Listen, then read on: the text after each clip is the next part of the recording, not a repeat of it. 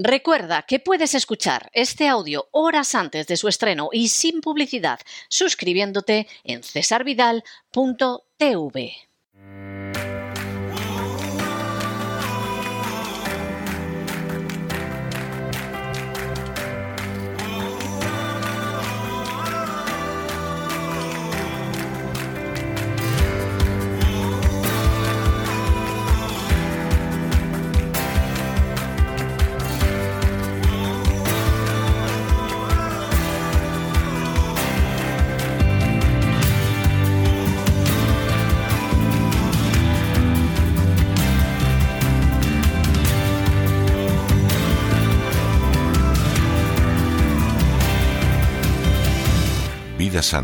Con Elena Kalinnikova.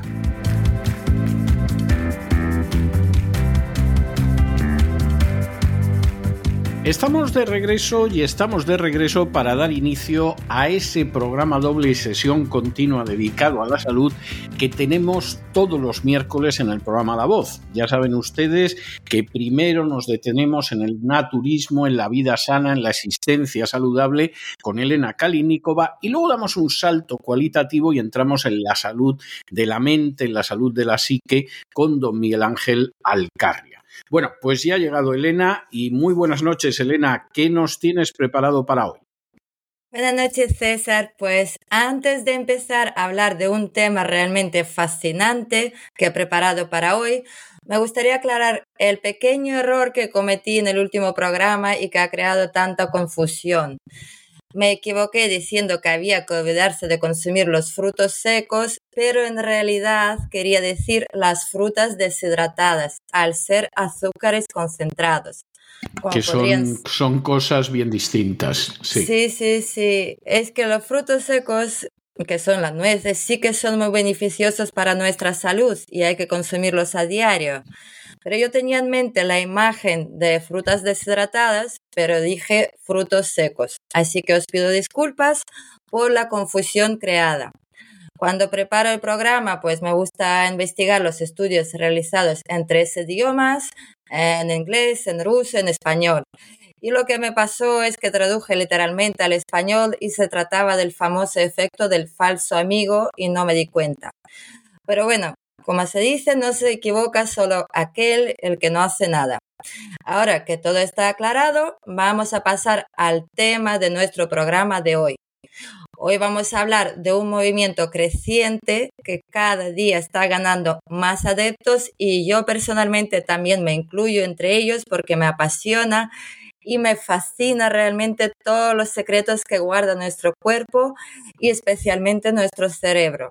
Así que vamos a hablar de biohacking. Como la palabra misma indica, pues el biohacking combina la biología con el hackeo. El individuo que posee grandes conocimientos informáticos, que se denomina el hacker, busca romper las barreras de tecnología y penetrar en ellas. Lo mismo intentan con el cuerpo humano quienes siguen este modelo científico. Un concepto que evoluciona de la biónica, según explica un reportaje por el español, y se trata de un movimiento de innovación abierta y social que busca mejorar aún más las capacidades del cuerpo. Y la idea es aumentar las capacidades humanas, partiendo de la base de que el cuerpo es una máquina, al igual que se hace, por ejemplo, con un motor o un ordenador, puede mejorarse de las diversas formas.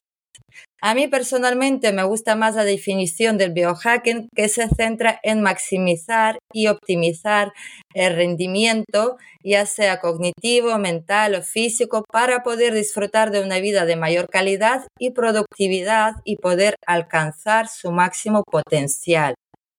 Y desde el punto de vista de nutrición, hay mucha asociación entre el biohacking y los suplementos alimenticios, lo cual me parece muy interesante y vamos a hablar de ello en el siguiente programa. Pero unos ejemplos ya os voy a adelantar que podrían ser, por ejemplo, los nootrópicos naturales, que son los suplementos alimenticios centrados en mejorar las funciones cognitivas como podrían ser la concentración, la memoria y el rendimiento mental. También la microdosificación con setas diferentes para quitarse, por ejemplo, las adicciones a la nicotina. La microdosificación psicodélica para unir el trabajo de ambos hemisferios cerebrales también los baños de agua gélida, dispositivos de ayuno intermitente que motorizan el ritmo cardíaco y los pasos dados, consumir, por ejemplo, extracto de champiñones en lugar de café y un largo etcétera. Todo esto pues suena a ciencia ficción para algunos, pero ya está presente en nuestra realidad y hay que saber qué cosas conviven en este mundo paralelo. Y también pienso que hay que estar muy bien informados.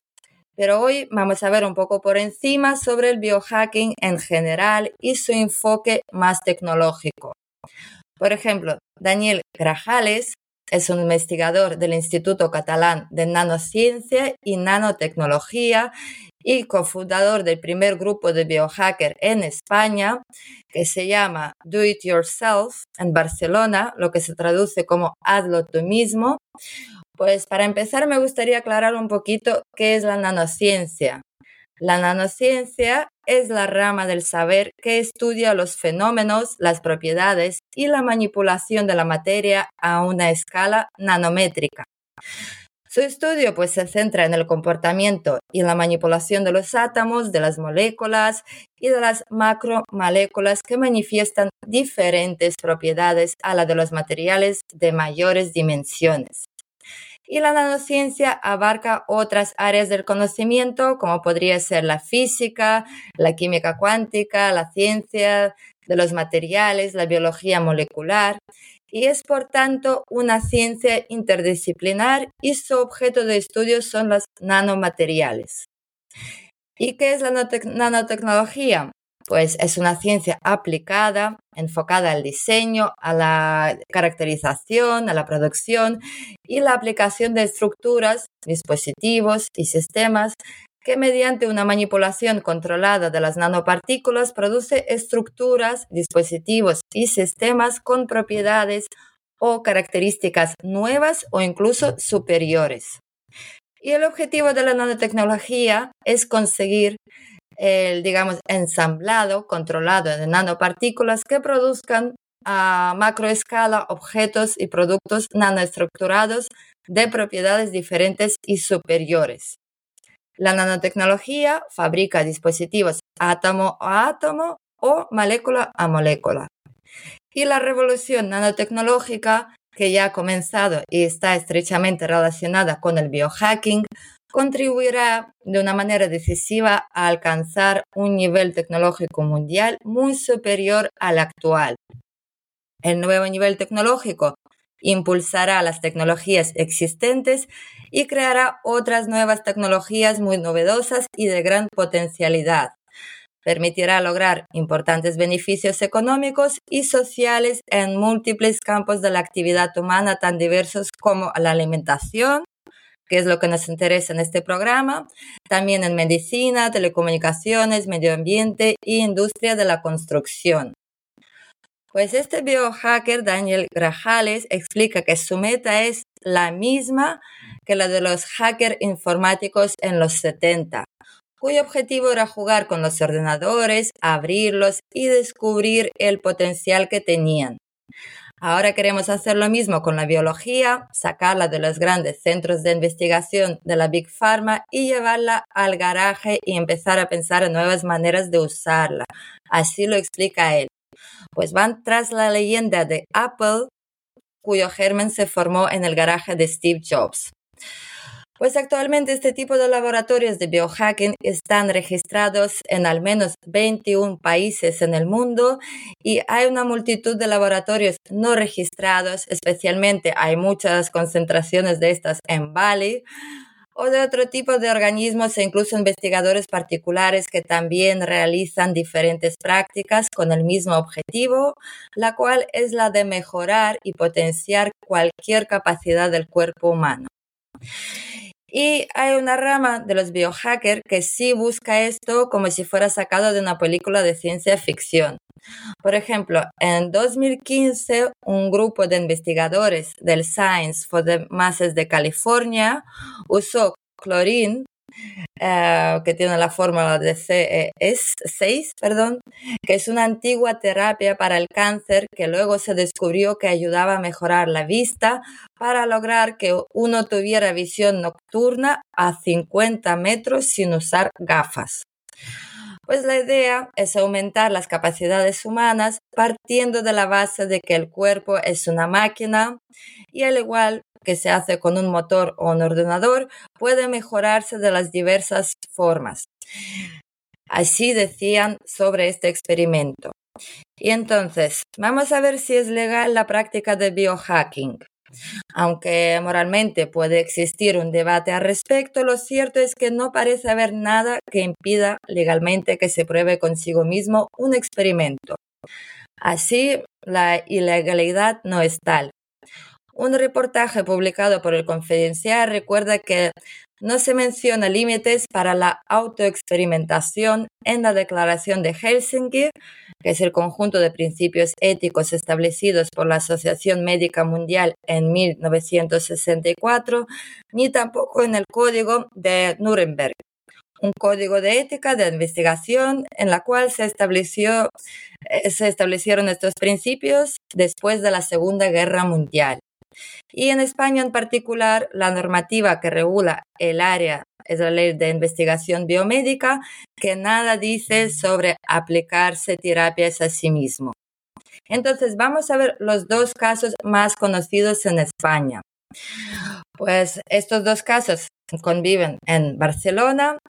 Un hombre inglés llamado Neil Harbison, que tras sufrir una patología que se llama acromatopsia, que solo le permitía ver en escala de grises, decidió en 2004 implantarse una antena en el cráneo que le permitiera escuchar los colores. Escucharlo digo entre comillas. Y un sensor detecta el espectro de luz que hay frente a él y lo transmite en forma de sonido a través de un chip instalado en la parte posterior de su cabeza. Y el chip convierte los colores en ondas sonoras. Así explicaba en un reportaje publicado en El Observador de Uruguay.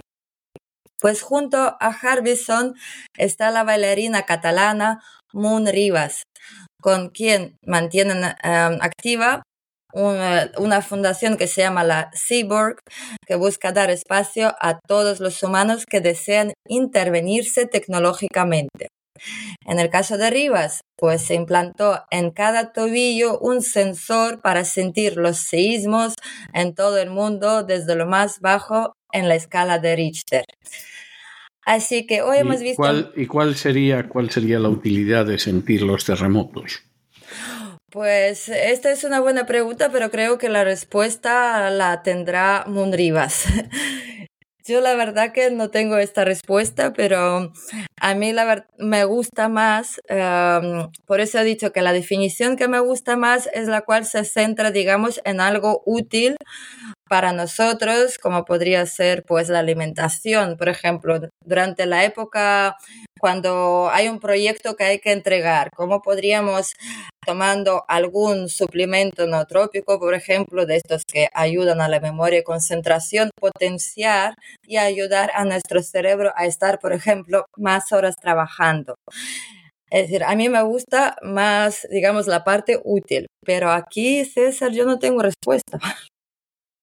¿Tú qué opinas? Bien, No, me parece, me parece, no, no, no tengo la menor idea, por eso lo preguntaba. Si, si lo supiera, no te lo preguntaría.